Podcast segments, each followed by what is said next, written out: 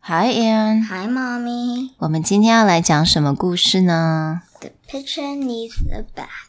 ？The pigeon needs a bath. Hi, I'm Anne. I'm mommy. Welcome to Anne and Mommy's Chit Chat, where English is. Super cool. 好，那今天 Anne 想要邀请她的朋友来一起念书，是不是对？Okay. You want to introduce your friend? ，This is potato. Mm hmm. Who is potato? Is I think it's a guinea pigs. yes, it's a guinea pig. 天竺鼠。 All right, so we're gonna read "The Pigeon Needs a Bath."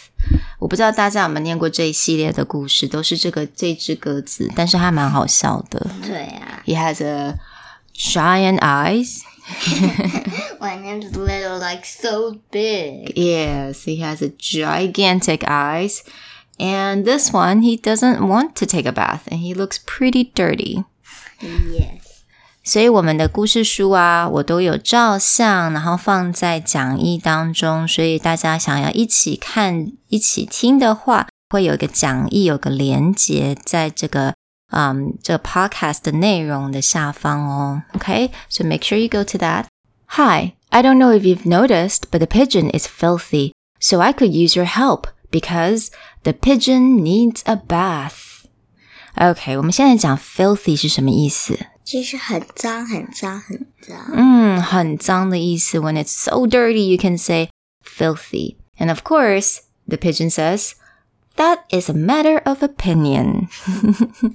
what a joker. I don't really need a bath. I took one last month. I think it was last month. Squish, squish. Clean, dirty, they're just words, right? No.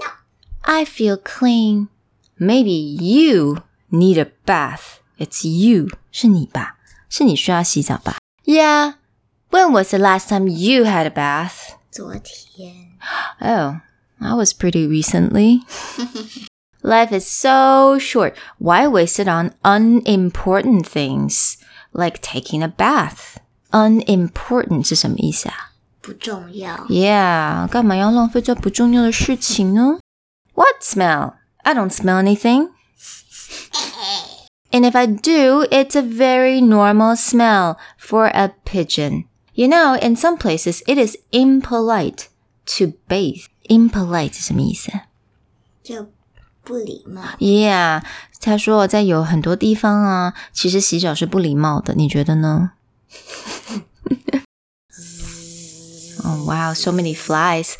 All of these flies buzzing around me are purely coincidental. 这都是巧合啦，这些苍蝇。 Pew, yuck. Let's get out of here. Take a bath, dude. 连苍蝇都在嫌弃它，对不 对？Okay, fine. If it means so much to you, I'll take a bath. Whoa, I'm not going to like this one bit.